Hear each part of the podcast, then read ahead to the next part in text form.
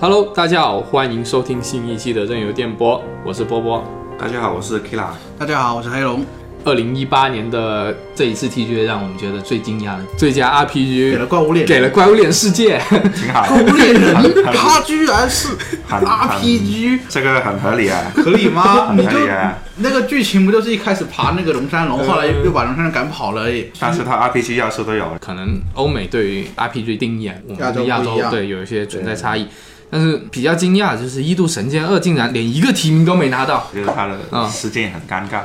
嗯，去年十二月，月对，就刚你刚好就错过 T TGA 上一结届束， TGA 对啊。但是至少我觉得音乐也应该有一个提名吧，这个所以我就觉得给了有点谁可惜吧音。乐是给了谁？对有点给大可惜表哥。呃，对音乐给了，对对，对音乐音效都给了大表哥。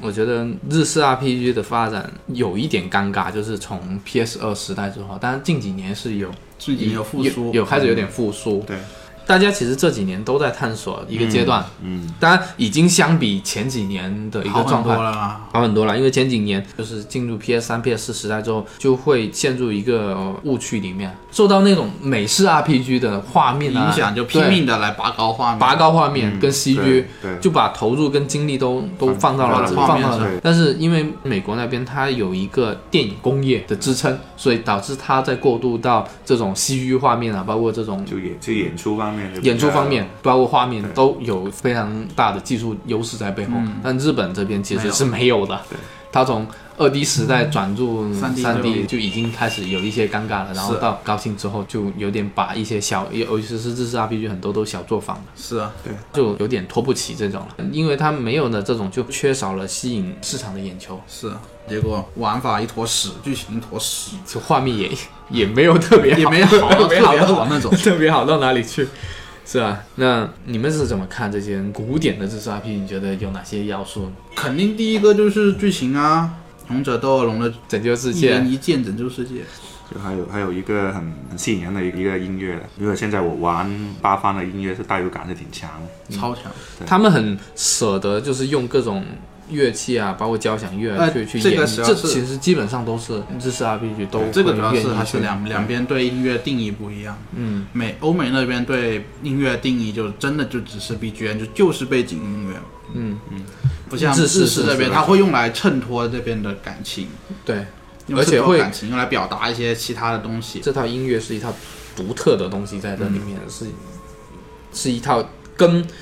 游戏本身有点像是一个同个级别的一个对一个一同一个个东西级别的东西，嗯，所以它音乐制作方面会投下入下会苦功一点，会下下更多的下重苦金下功，苦对，功。像日本这边有很多非常有名的音乐名制制作作人名制作人，而嗯且音乐制作人都能够跟名制作人都是同一个级别的，是啊，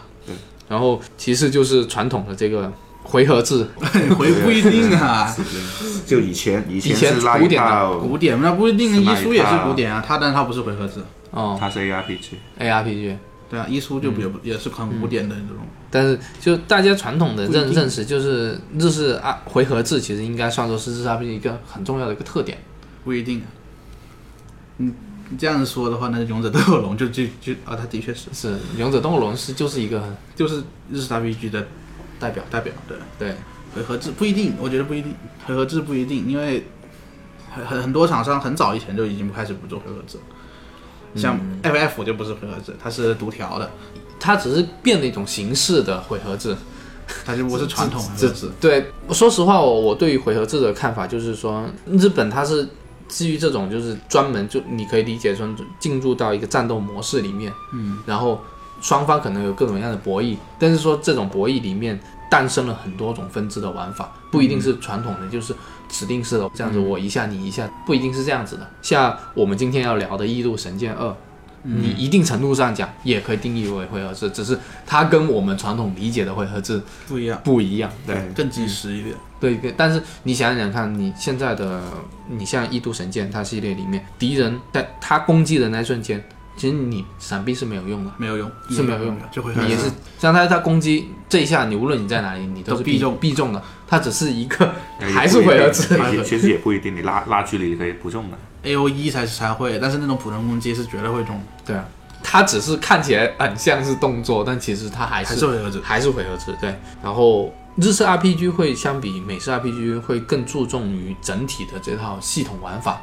嗯这个是它比较独特的一个方面吧。就是说，日式 RPG 它是集中于先有故事和玩法，然后再去架构整个世界，这传统的。嗯而美式 RPG 就会倾向于去先去架构一个世界跟故事，然后再来再来想其这他样的嗯这样玩法是放在最后、最后面的。同时，日式 RPG 会偏向一个去给你描述一个线性的故事，嗯，就是不会倾向于说让你去探索世界的真相啊什么的，它会有一条主线在那里。但是美式就会更倾向于你大自开己放去世界，去寻找，所以你看日式 RPG 一般都会倾向于给你固定的对，主角对啊，啊主，角固定的角色。而美式 RPG 会捏脸，就让你自己去带入这个世界里面去发现、去探索。但是日式 RPG 就是嗯，给你一个就是像看一个故事一样，是嗯，本身的方式上是还是有一些区别的。那《异度神剑》系列啊，其实《异度》系列吧，嗯，是很早很早以前就已经开始有的了，九八年就就开始，刚刚好对刚好二十年了，他它是那个高桥哲哉高桥就这样。啊，对高晓哲在他的一个异度宇宙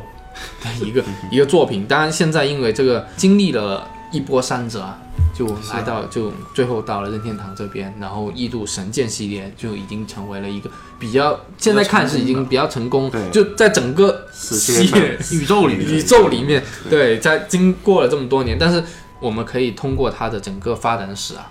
能够看出说，其实它在探索整个日式 RPG 要怎么做，要怎么去表现。其实每一代每一代都是在做了一些探索，探索，但是其实这每一步都是非常艰苦的。嗯，我们可以稍微来聊一聊这个系列的发展史，因为呃，可能有玩家只接触《异度神剑二》，并不太了了解解前面前面的它到底这个异度宇宙到底是怎么样的？异度装甲最开始是比较传奇的，它是作为里兹 FF 七发售的，嗯它是跟现代 FF 七的克劳德那是同时提交到史克威尔斯科维尔他是作为那个就高桥哲哉作为出道作，对对，他帮 FF 四五六他都有参与，但是就、就是在 FF 七的时候他嗯提了这套提剧了本，这套剧剧本，本对，他里是兹 FF 对嗯七，但是没有被采纳。是没有被采纳，因为它太多机甲成分，太深邃，就不太黑暗了一点太黑暗，他整个世界观太黑暗就了，不适合 FF，所以要感谢那个坂口博信，是因为是坂口博信是去内部帮他争取了，帮他啊就是争取了发行权，对，就把这个、把这制个作权对制作权就把这个系列做，但是做出来。但异度宇宙，据说啊还是高桥哲哉是从他小学的时候就开始开想始构思这套剧本了，超过一万年的剧本，不止啊，他说想了是五百亿年的 历史， 500亿亿年的五百亿年结果的做到装甲里面六章，本来是想了六章的剧情，结果做到装甲里面就变成一万年了。他六章全部都做到异度装甲里面去了。只是说它的制作经费有限，所以导致第二张光盘里面的内就跟容读小说一样的。就跟读小说一样的，就主要 BOSS 战，然后就很多很多对话，是啊，非常多对话，全都是对话。嗯，有点无奈，因为这套剧本太大了，当时在斯科威尔的时候没有办法得到只很好的能只重能视。说说是硬件或者条件限制了他条件限制当时的那个他的他的这个这个嗯他想表达的东西了，不一定是硬件，是钱的问题。反正就是时代的条件。不过他自己后来在采访的时候也说了，这么做他自己觉得不后悔，因为他有当时有很多做出来想了法嘛，都起码都做进去至了，少做出来嗯而且他自己也应该是觉得，就是这个《异度专家》按这个这个系列应该是没有希望能够出出续续作。续作，那重置也好啊，，对啊，他就把他所有的东西给他做完对进去。其实我有时候会在想啊，就是如果现在任天堂跟 S E 如果搞个合作，把《异度专甲》拿出来，让高晓哲再重置一下，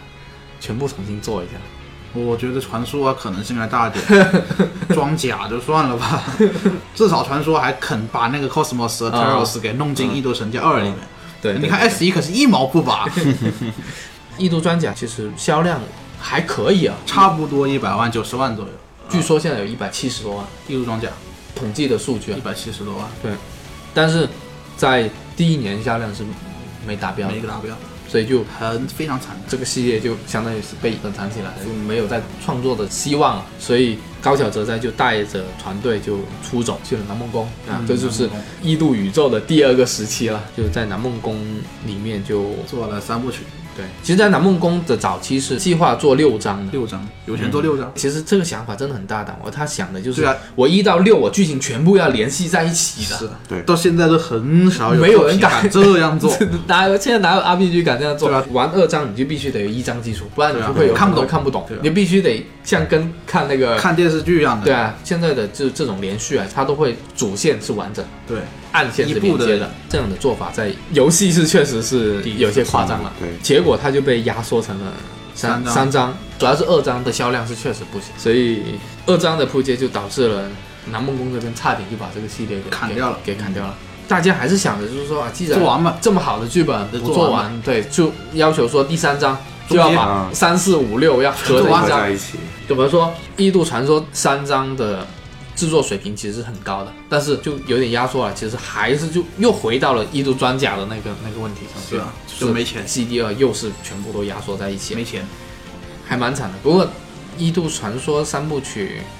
整体上其实都是算算是非常高水平的，是高水。平的，还有一个有意思的，每一章用的都是德国哲学家尼采的一部著作的名字、对三部都是它就有一个副标题嘛，副标题，像第一座就是权力的意志， 《权力的意志》，大家可以去查一下，这个是尼采的一本关于论力权力的一个书。对，然后第二本是《善恶之彼岸》，尼采这本书的全名叫做《论道德的谱系：善恶之彼岸》，大家一看就知道，这个讨论的是人性道德的方面的东西。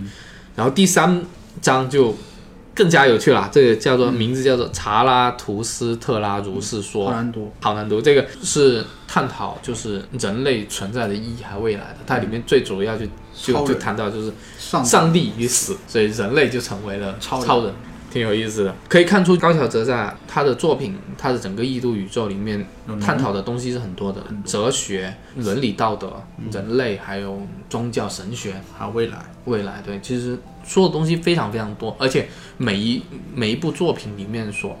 侧重的点都是不一样的，而且这也是日式 RPG 那种玩法的设计的讲究，很多细节设是计。非常多。那个高晓哲在在到南梦宫之后是成立了 Monolith 工作室，对，这个 Monolith 工作室就负责了这三部作品之后，这个系列就又是沉寂了，很惨。都是钱的问题，本来是寄希望于第三章能够卖得更好，但是第三章还是卖得还是不不行。本来以为就是这个系列要结束了，结果就就任天堂找上门了。任天堂没有好的 RPG 嘛，除了 Mother 系列芝啊、麻、还有包括黄金太阳，黄金太阳、黄金太阳现在也啊没有去做了。对，但是它 V 时代已经是没有没有好的 RPG，没有手手头上已经没有好的 RPG 了。所以挖了 Monolith，并且在二零一零年的时候，在 V 平台推出了《对异度异度神神剑剑一》系列。对，其实这一作当时在推出的时候，大家并不是特别期待，而且高桥哲哉是想说就不搞异度了，我出一个单独的、嗯单独的独特的所以说世世界观。一一开始都不叫异度，嗯，叫叫摩纳德，哎摩纳德世界世界起源，对，《摩纳德世界起源最开始的名字叫这个名字》，就非常的宗教。是是，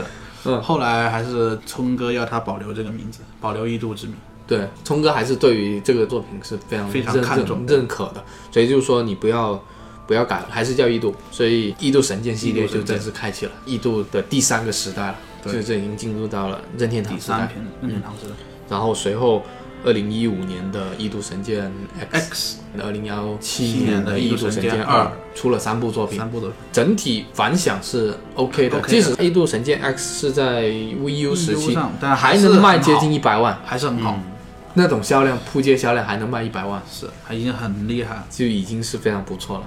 刚刚说到，就是聪哥他对于异度系列的兴趣啊，有一个表现啊，大家不知道有没有留意到，就是《异度传说一加二》当时是复制登录了 NDS，这个就是其实那是有一点前兆的，而且是完全重置 啊，对啊，为什么只有一加二没有三？没有三那时候还没出还没出，啊，嗯，然后三出完之后就就被就被骂了挖角啊去做《异度神剑一》了，其实真的是一波三折。真的是一波人的，每一座每一代最大不容易贵最高销量，我我现在看到数据好像就一百多万， 100不多不万不超两一百万。即使是今年一度二，也就一百七十异多万度神，剑二快两百万，估计很难再突破了。现在已经到了销售末期了。 首页都没他了，对啊，宣传都不带他的，真的是。但是无论怎么说吧，这个系列在我们心目中都都是很好的都作品是非常非常好的作品。甚至我个人来说，啊，《一度神剑二》算得上是玩到目前为止就是 Switch 上面最最最喜欢的有一款游戏最，喜欢的游戏，最喜欢的游戏。说最好可能谈不上，但是最喜欢是绝对可以的。而且近几年玩过的 RPG 里面，我觉得《一度神剑二》算是最好，在我算是心目最中好，都是很大的、仅很高仅的。次于 P 五。对，所以我们我觉得跟 P 五也有的一拼，差不多了但是我觉得但是他们好玩的点不一不一样样，对，不一样。但是我们今天想聊这个《异度神剑二》，其实褒贬不一，缺点也很多，缺点优点明也显很多，其实它大部分的缺点都是主要体现它的系统上面。对啊，嗯。主要还是赶工的问题嘛。你要想一想我，《异度神剑二》在做的时候，被调了一百多个人对，去去做啊上去做了塞塞尔达尔达旷野之息，对嗯，旷野之息的地图是是莫拉里是斯做对的啊，是这个组做的，对，所以就导致他本组人只剩下四十个人，天天加班做事，天天加班，而且他给的时间还有限额，是就啊一定要在赶在第一年出。其实我觉得这个决策是很正确的，不在第一年出的话，可能销量就跟 S 差不多。就不一定能够达到这种嗯这种水平，而且不能够达到这么高的一个宣传的力度。嗯是但是力度高嘛，真的代价就是什么？就是你大量的赶工，赶工，然后大量的东西外包，系统外包，包括大量的东西人设外人设人设外包，待会我们会跟大家来好好的聊一聊，就是是这些设计里面被迫妥协之后存在的那种两面性。嗯所以有这些人玩完之后，这款游戏就觉得很累，很累，非常累。非常累。有但是也有人觉得非常好玩，就是累之外，就是如果能玩下去之后，特别好玩。啊，就会觉得哇特别好玩。但是又有一些地方觉得嗯可以做得更好，所以它的两面性评价是非常多的。在此之前，我们还是先跟大家把整体剧情、对整体剧情、整体整体梳理，当然我们还是要剧透预警一下还，是。对，对，但是就是不会聊得特别深入，大体上给大家过一下，嗯，对剧情因为因为它的世界观，整个世界观太庞大了，太太庞了，大了，对对，如果不说一下，可能有很多东西又搞不涉懂涉及了很多很多方面，各种乱七八糟，特别宗特别教是特别是哲学方这面，哲学、宗教那种太太深太深邃了。是啊嗯，那从下面这里开始可能就会有剧透了，剧透预警啊，剧透预警。对，如果还没有玩的，可以玩完打之后完再来听，听或者是你也不太介意的，那你也可以继续听。对。对，嗯，不过一年了，该买的差不多了吧？因为它现在 DLC 已经出了，整个世界观也结束了，完整了，对对，也结束了。首先我们要说的就是它基于异度宇宙宙的一些设计，嗯，一个最重要的就是关于次元的定义，一个就是上位领域，高次元，指的是高次元。次元，对对，会就是人类感知不到的，你可以对说叫做神的领域。对，嗯，然后下位领域就指的我们现现实现在现身实身处的，对，当然这些设定是属于异度装甲异度装提甲出来的，啊异度，但是传说发扬，对异度传说发扬，但是到异度神剑系列，相当于它是没有遵循这套设计的，但是它不会明说。明说对没有明说，其次就是异度传说提出来的一个就是时速空间跟叙述空间，时速空间指的就是物质空间，就现在我就现们我们能看到的、能接触到能听到的对感感觉对，感受叙述到空间就有点像精神空间，思想思想。你可以理解成为网络世嗯界、虚拟网游戏里面，就是属于一个你可以称之为就一种叙一述空间种各感受各各种意识啊，或者对人类的嗯意识、上精上神啊什神么的，交啊，对，所以通感同感，嗯，它有定义这几个，但是跟接下来的啊我们就只是说证明了异度宇宙其实是一个有描述的多个空间的，对很多人都接触了科幻空间，任何的东西只要涉及多次元的，都会变得非常复杂，理解起来就会非常复杂。那这些是基础设定，那我们回归到异度神剑系列里面，嗯异度神剑一二跟 X，它是基于同一个同一个世界里面发生的事情，它的起源是一场很多年前战争，对，里面写的是说一万年前的战争啊，二零叉叉年，就也不知道哪一年，就是地球文明就是2018高度发展，然后机械。也已经高度发展，当时已经有了高达，有高达有 有叫做赛任，它里面叫做赛任，对，赛人，然后轨道站见到了外太空了，也已经有具备了就是外星移民的能力了。对当时出现了一个意外，就是有一个 gate，就是门出现在了地球的附近。嗯，其实它这个第一空间站，其实它就是控制了这个门的权限。对，首先我们要知道这个门它是有什么用，它其实是在《异度装甲》系列就就已经有了包括《异度传说》系列已经有了，在那边的称号叫做佐哈特。左哈啊，呃翻译不同的，反正啊毕竟没有翻关翻译系不。同，但是这个东西它的作用是什么？就是一个次次元元的的而且是连接高次元的，它对这样通往对高次元的，它所以它是一个非常重要的一个，你可以理解为能源资源，但是它并不是说到处都有，不是人类发明的一个东西。然后根据一些情报说，就是外星势力它是想要来争夺这个东西的，嗯，扶持了地球的反政府力量，革命掀起了一个革内命战，军，嗯，所以这个内战就越打越激烈，越打越地球是崩溃的一个状态了，已经有很多生物往外逃了。这个往外逃的剧情，就包括这个外星人入侵的这些东西，其实在《异度神剑印度神剑 X》里面就进行一个简单的交代了。有有一些交代，《异度神剑 X》是没有把故事讲完，交代也是有了一很多点嘛，交代了一点点着陆的到另外星球的故事对，那本来是打算就是说要利用 Gate 的力量，但是想扭转当时的那种局势那种对，但是这里面有个关键人克劳物啊乌斯，就是克劳乌斯博士，嗯，控制了 Gate 这个门，在没有经过严格研究的情况下就启动了这个门，启动这就导致了一个爆炸，很大的一个爆炸，就整个地球也不是爆炸，它整个转移掉，啊、整个转移到空间，而在到另外一个转次元对转移转移到另外一个次元，但是在这个转移的过程中就出现出现了问一题件空间分裂。诞生了两个互为世界表里的两个宇宙。什么叫互为表里呢？如果有看过《黑客帝国》的话，可能会比较理容易理解，就是在《黑客帝国》的所谓的现实，也就是虚拟世界，嗯，以及矩阵世界，矩阵之类的矩是阵互相连通的连。通你在哪一边死了，你都会死，对，在另外一边都会死。你但是你两个世界的精神是共是有联系的，那这种联系是在另外一个世界是感知不到，就是我在虚拟世界我感受不到矩阵世界的，相当于有这种关系。当然这只是一个比喻啊，可能不完全准确，但是这两个互为表里的宇宙确实存在这样的一些一点啊联系不确定的联系。嗯对，而当时在克劳乌斯要启动这个 gate 这个门的时候，他的设定里面说有说他的女助手，也有说他的女友叫加拉蒂亚啊，一个对到了另外一个世界，阻止他，嗯，但是没有阻止成功。但这个爆炸就使得克劳乌斯博士跟加拉蒂亚去了另外分别进了两个进入了两这个两次元次元里里面面，，对，然后次元宇宙里面，其中一个就是初代的故事，而另外一个就是我们今天要讲的嗯二代的故事二代的故事。对，这个就是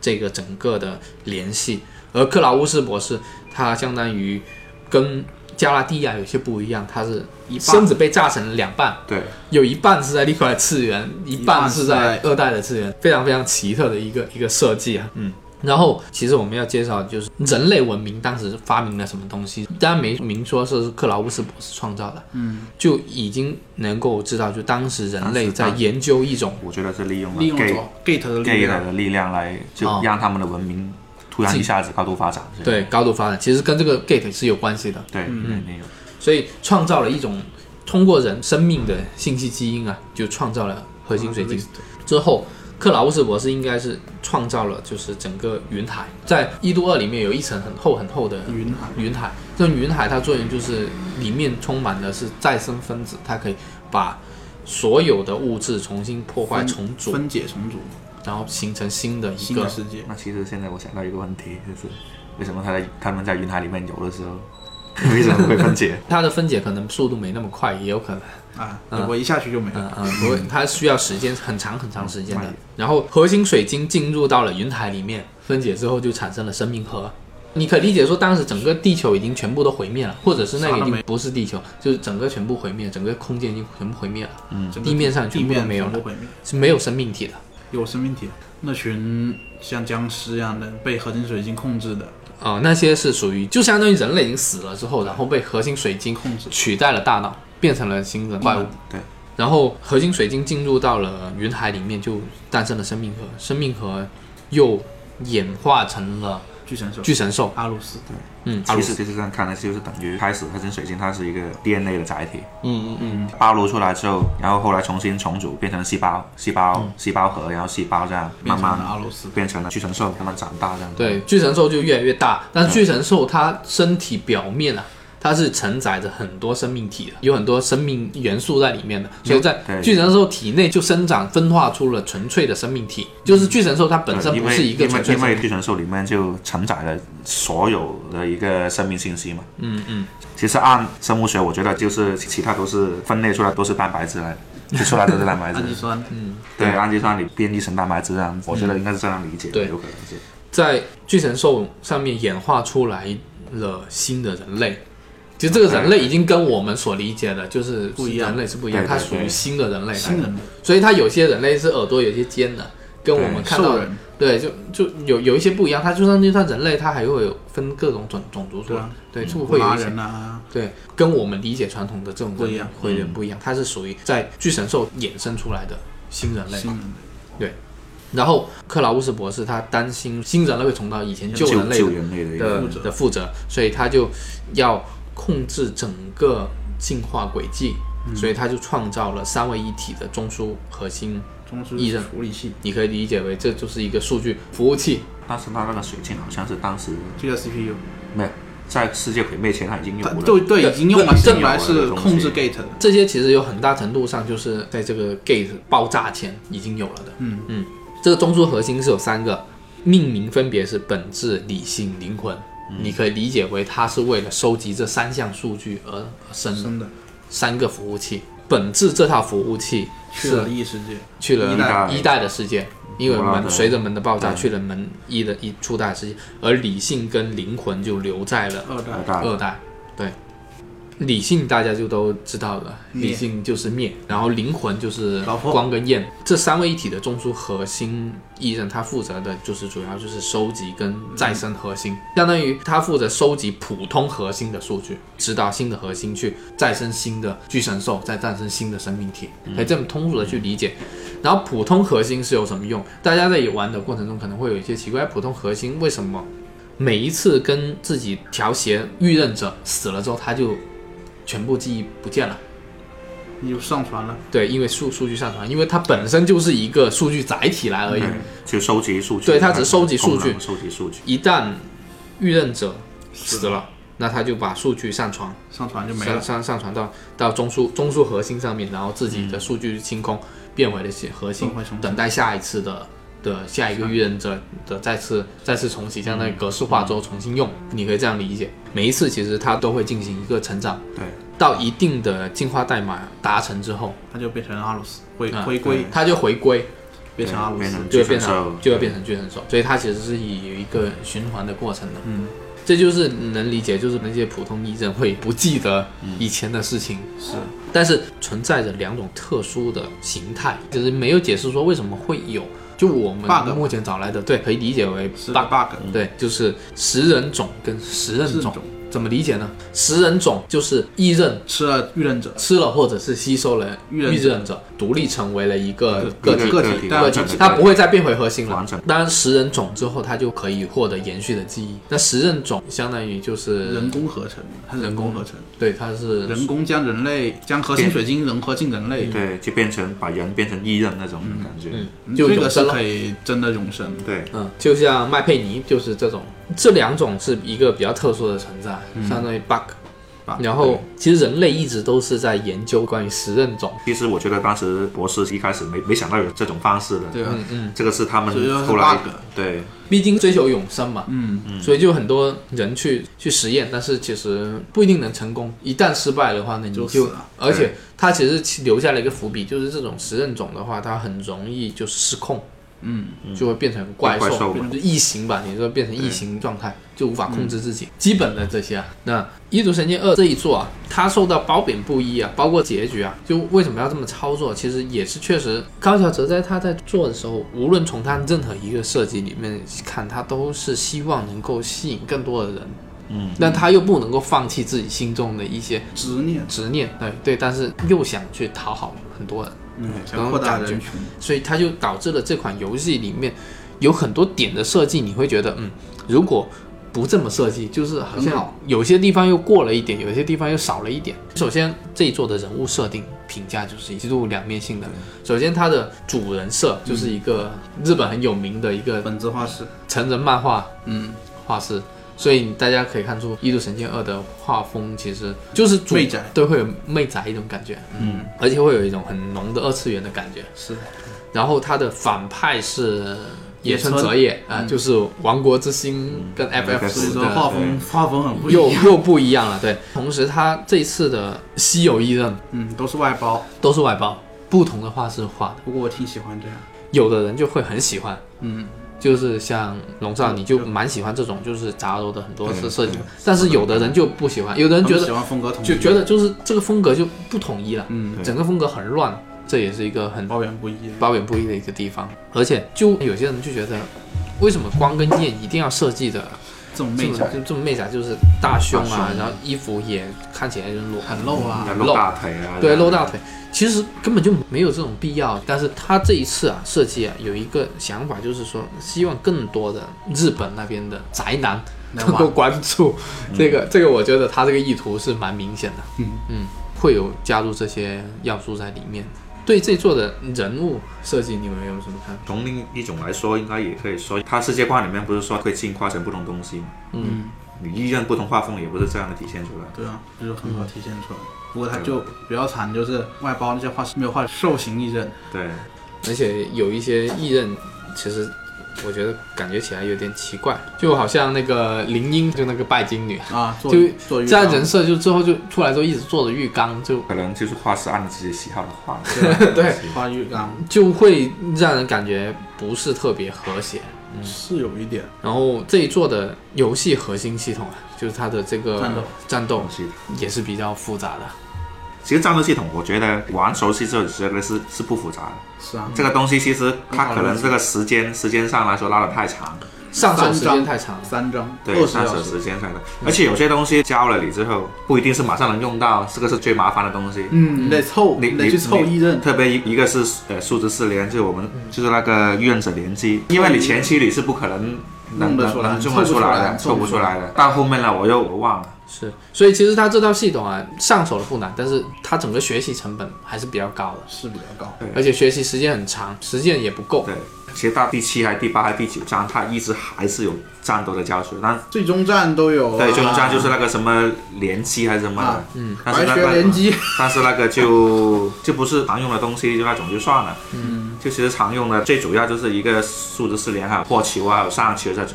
整套系统梳理一下吧，它其实是基本是围绕 围绕着一个开卡培育，然后再战斗的一个一对，个开卡，然后意愿的那个技能解锁、开培养环，哎嗯开环，对还有喂喂东西，亲密度，喂东西对，增加亲密度。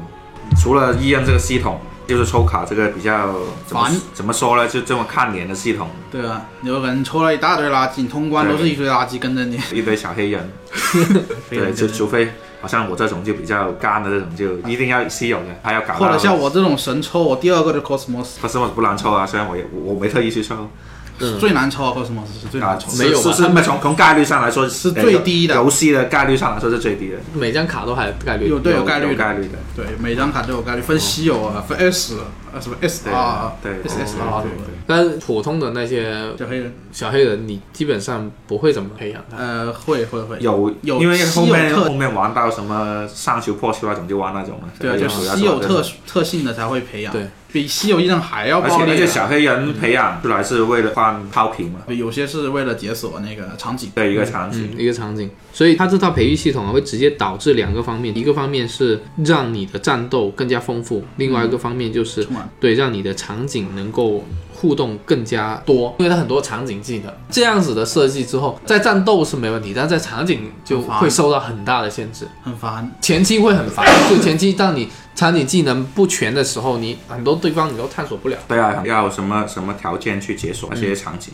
嗯，他这一代战斗啊，就跟这套开卡跟培育是直接联系的，就通过意刃。战斗虽然看上去好像很复杂，其实归结起来就四点：一个就是取消攻击，取消攻击它包括两个，一个是你普攻就平 A 的那种取消，平 A 那种有三个动作的，第三下硬直是最大的嘛，第一下是最快的嘛，因为你平 A，硬值是逐渐变大的，对对对，因为你平 A 是为了把技能蓄满。不是真正的攻击输出，对，对对，所以说平 A 的话都是打了第一下我就退了一下摇杆，就是确保每一下都是第一下。对对对对对对，那就最快嘛。嗯，然后第二个取消就技能的取消，武器取消，但是这种呢，它要涉及到你那个人物的那个环的解锁，所以这个是比较比较后期的东这西。不是早期就给中你期了，啊，中期中期吧，应该因为它它人的环好像有三三层还是四这层好的，像是第二环的，一般都是放反在第二环正。一层一层就解锁一个的，一层一层就解锁一个技能的那个连锁，然后这种连锁都是为了技能服务的。第二个就是说它的那个。数值四连就御刃者的连击，数值四连破防、倒地、浮空、击打，还有一个猛击。这个四连呢，它有两个作用嘛，一个就是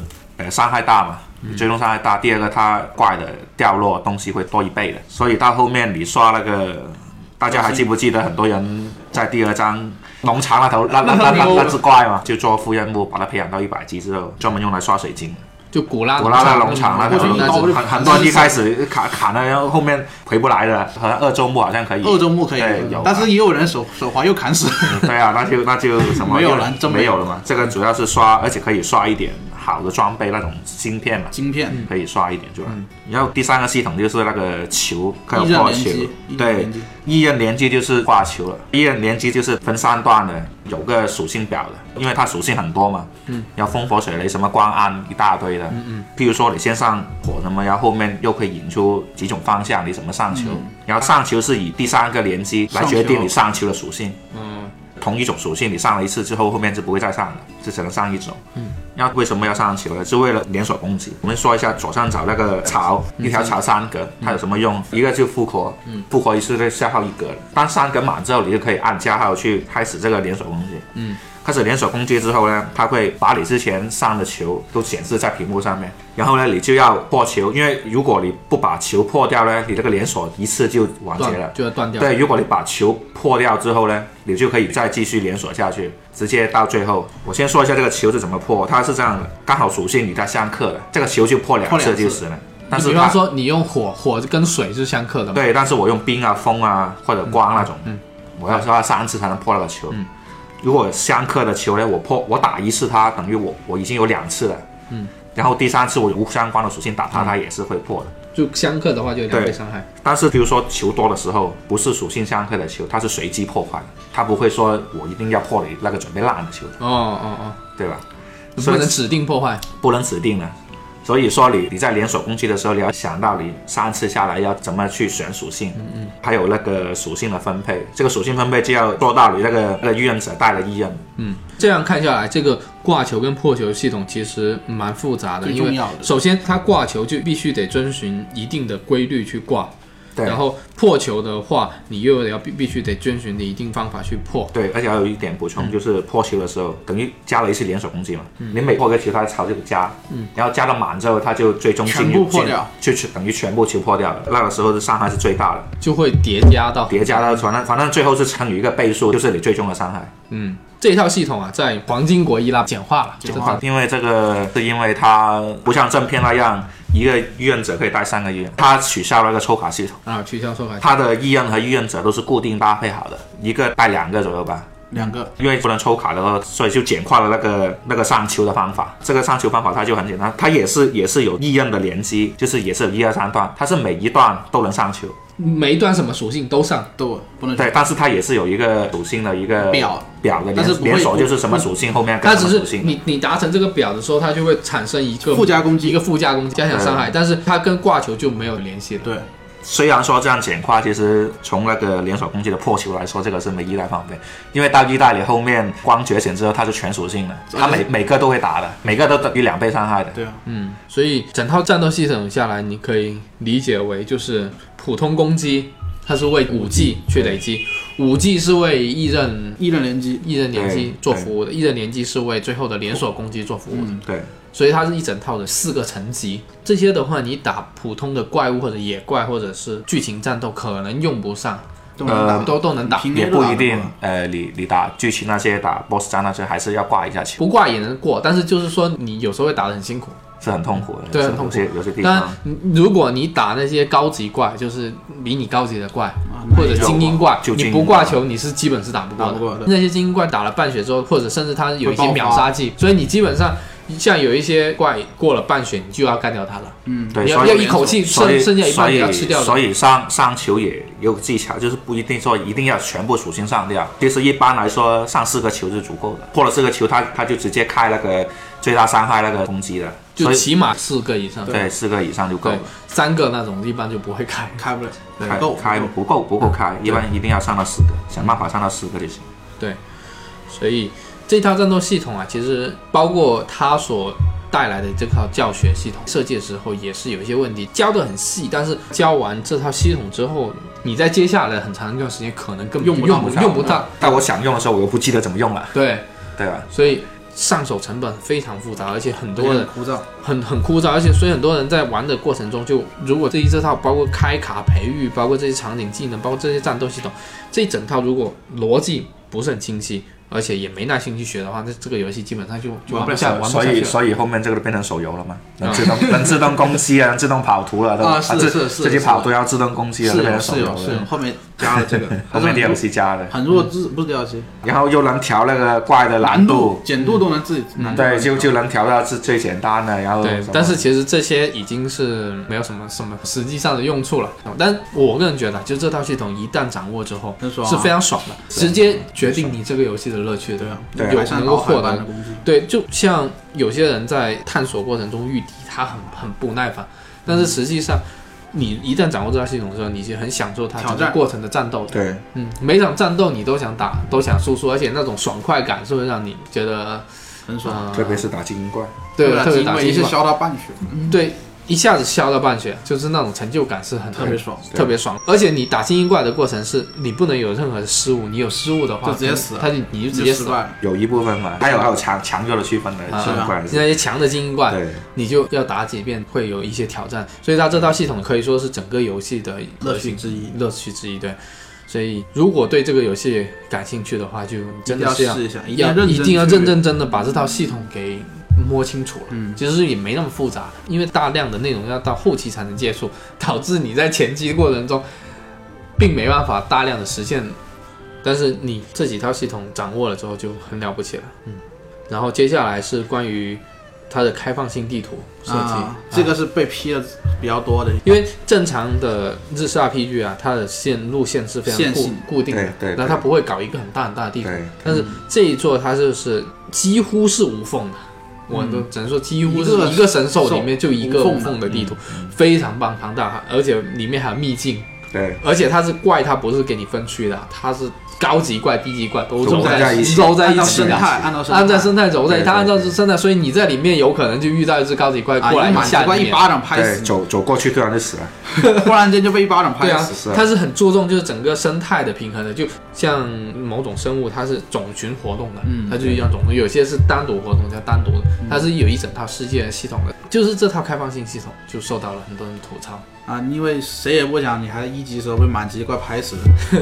其实这是一个，另外一个就是，如果它的战斗系统你没有熟悉的，你过程中你会不断很痛苦战斗、不断战斗、不对断战斗，就这会让你很痛苦。然后第三个就是游戏的初期的过程中指引不清晰，嗯，导致你要走很多很多弯路，就会耗费很长很长时间，嗯在一个地图里面不断的跑，到处一直乱跑找图，对，然后有时候就是跑图战斗，跑图战斗，就是一直在这个循环里循面，环就会觉得很很烦烦躁，嗯，很烦躁。尤其是早期的时候，你场景技能又不足，战斗你又没有完全解锁，就其实体验其是还实其是实蛮跑差图的。最最明显一个就是第二章的时候那个啊，废弃工厂，跑去工厂那边，那个是最恶心的，由头去到尾还是尾去到头，我忘了，反正很长一段路那个，而且全都是。高级怪，一路上当当时我也我也是一开始是迷路了，因为你等级又有些有很多怪你又打不了，你又避你又避不掉，然后你嗯对啊场景技能很多你又解锁不了，打的招式你又还有限，对，还没办法完全体验到整套战斗系统，嗯，所以玩起来就会觉得有时候体验是会有点点差，所以这个也是被别人吐槽比较多的。嗯是而指引是确实是不清晰，因为早期因为我们都是首发首发版本买对的嘛，对首发玩的第一个月就就开始玩的时候就。任务点要进到里面的地图，然后外面地图就什么都没指示，当时是被吐槽的比较多的。是是是，就是它的快捷地图几乎没什么不好用，你要找到自己在哪个位置得，按照快捷那个你要传送地图，传送地图，你就要进到菜单里面去，再去对选那个地图，对对，对啊，就非常非常麻烦。是嗯，所以大家一开始吐槽的是这个这东西个。这个是比较多，然后其实这个游戏还有一个问题啊，当然这个是异度系列一直有的通病吧，因为它素材很多，很多任支线任务需要你去采集这个采集那个采集，但是你有些素材你拿到了，你你是完全不知道你拿到了什么素材的。然后这时候要你去拿哪个素材的时候，你很难不知道去哪里了。不知道去哪里找，会有出现这种有情的，况。有你也的很多有支线任务或者什么的需要，或者你解环的时候需要什么素材的。对，就到处找。但是你不知道这些素素材到底才在哪里拿，对啊，而且也没有一个信息源，嗯所以这时候就只能找一些辅助攻略。嗯所以它应该有一个素材的找寻的记这录，百科会啊好什么的，百科的，对，这个会可能会好一点。像手游那样，你直不是接点那个素材直接去，我就带我去到那里。不，嗯你不要你你就起码的一点就是像塞尔达那样。这个素材我没有我没有遇到，我就不记录。对啊我遇到了，那起码记录我说我在哪个地方遇到了。对啊，像塞尔达那那样。那不然我有很多素材我拿到了，但我完全不知道我在哪里拿到，因为素材又那么多，名字又那么但是复杂，但是也不我就会记不住的。其实就算它记录了地图那么大，又不知道它在哪个区嗯域。你知道吗而且他们多张地图，对所以早期我有一些任务的时候是只能够在这个区域一直打、一直打、一直打、一直打，就是你随便找、随便找、随便找，然后不知道怎么回事就找满了。反正我是找攻略，我也看是，攻略我也是找攻略，我也是看攻略。对啊，这个体验其实也是非常比较值差得这个，但是怎么说吧，就是我觉得《异度神剑二》的支线任务起码是要比《异度一》的指引做的还是要好一点的。嗯是那最后就是这个游戏的这些细节啊，嗯其实还是非常丰富的。细尤节其是很好。尤其这些支支线任务，虽然不是每个支线任务都很精彩，嗯但是其实都不错。基本上这些支线任务都能够很好的去把这个世界的那些人的情感表达关出来系嗯对表达出来，你能够感受到说这里面这些人是真实他们的那些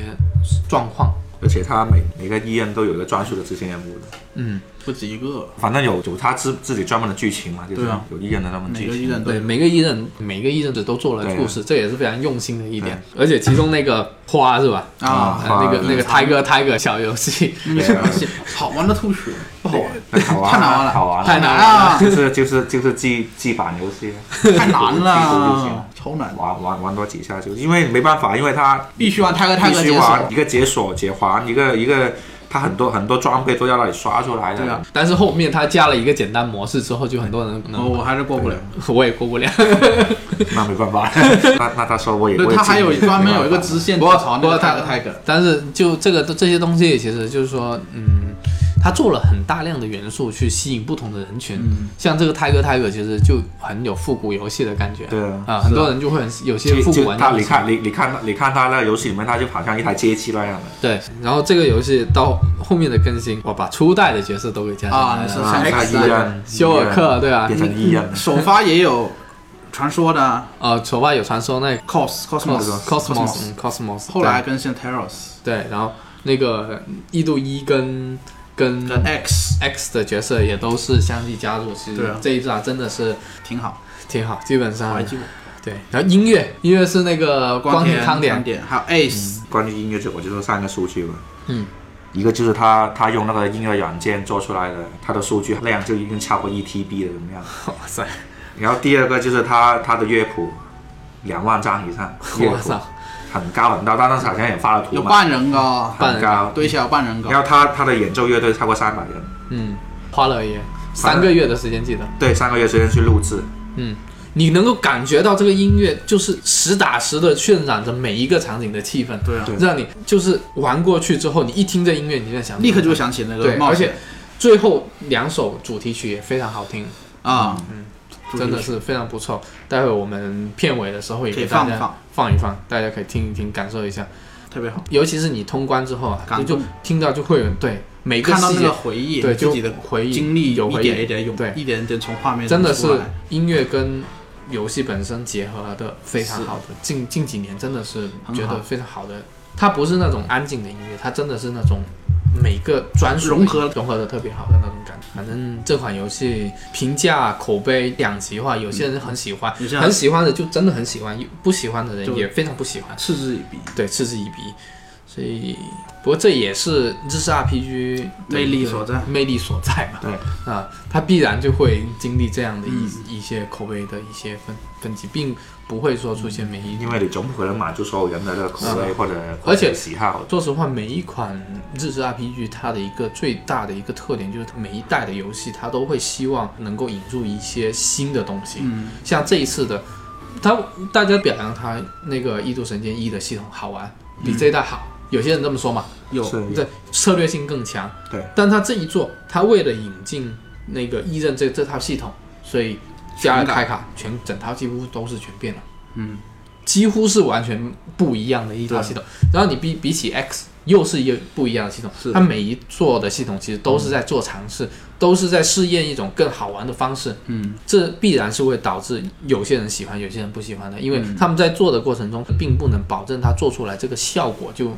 很好，很好。嗯，有可能他试出来这套系统就崩了。嗯，嗯也也有立刻崩存在，也有存在这样的感觉，或者是他也要考虑说，嗯，容易上手一点，还是要复杂一点，复杂一点可能乐趣就多一点，但是大家往上手就比较难。像这次这套系统就是简单一点的话，那就会又被人觉得肤浅，是对吧？这对其实很难很难平衡，但是这个就是我们很喜欢这次魅力 RPG 所的在一个魅力，嗯对，吸引我们的一个东西。那你们对于这个系列还有这个日式 RPG 有没有什么未来一些期望？希望越来越好吧。毕竟玩这个大的，真的是玩这个大的，DQ 真的是玩从小玩到大。还有，其实早期的国产 RPG 很多也呃是受到，国产也很多，也是不过像《仙剑》《轩辕剑》其实三剑三剑三剑其实也很大受到日式 RPG 的设计影毕竟响我，们靠那么近啊，而且当时是属于日式 RPG 的盛行时盛代，行对对，所以受到了一些影响是非常明显。三剑，嗯，那对系列呢？嗯，对这对于个系系列列系列，不要不要断绝啊，那么好的系那个系列千万不要断。 不过他们好像现在好像不搞一一度了，他们新新的是什么中世纪机甲，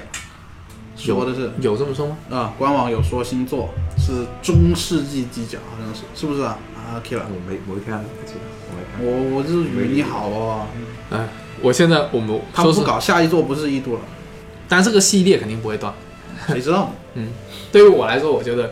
我比较期望一度一跟一度 X 能上 Switch。能嗯上肯定买爆，好啊一度吧？一度一如果能用一度二刚做的像休尔克啊、菲欧伦他们的这些人设重新再做一下，哇，真的是很好，爽爆！因为一度一，说实话，画面有点寒碜，呃，建模是有点寒碜。因为我是 3DS 玩的，所以所以说你没有闲， 我没有用 Wii 玩的，我用 3DS 我通的，所以我所以我觉得你很厉害玩三 DS 能对啊，勇者，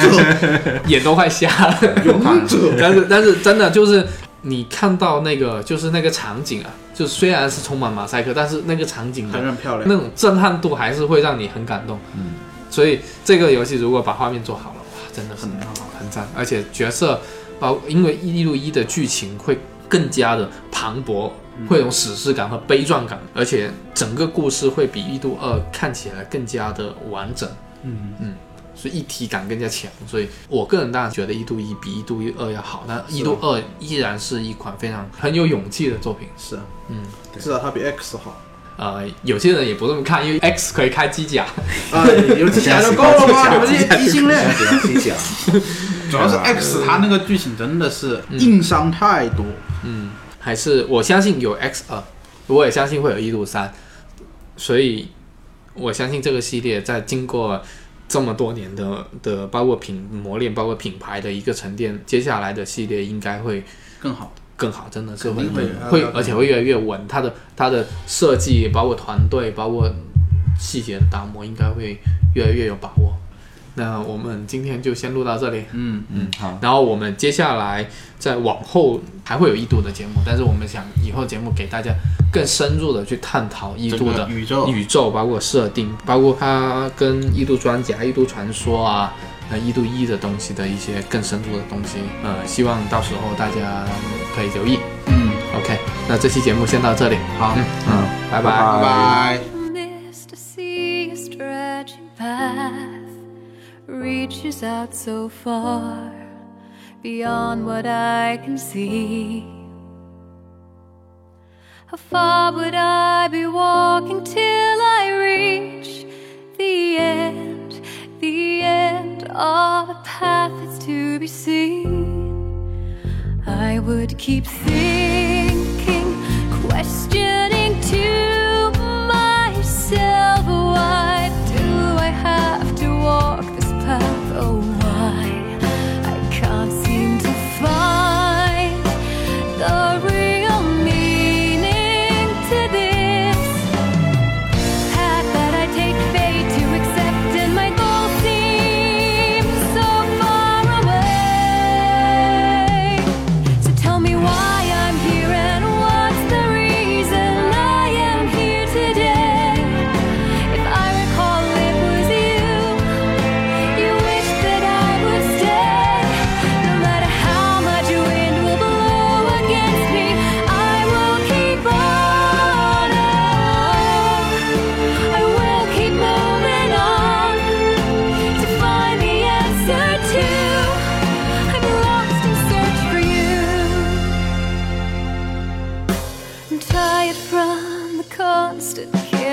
Oh,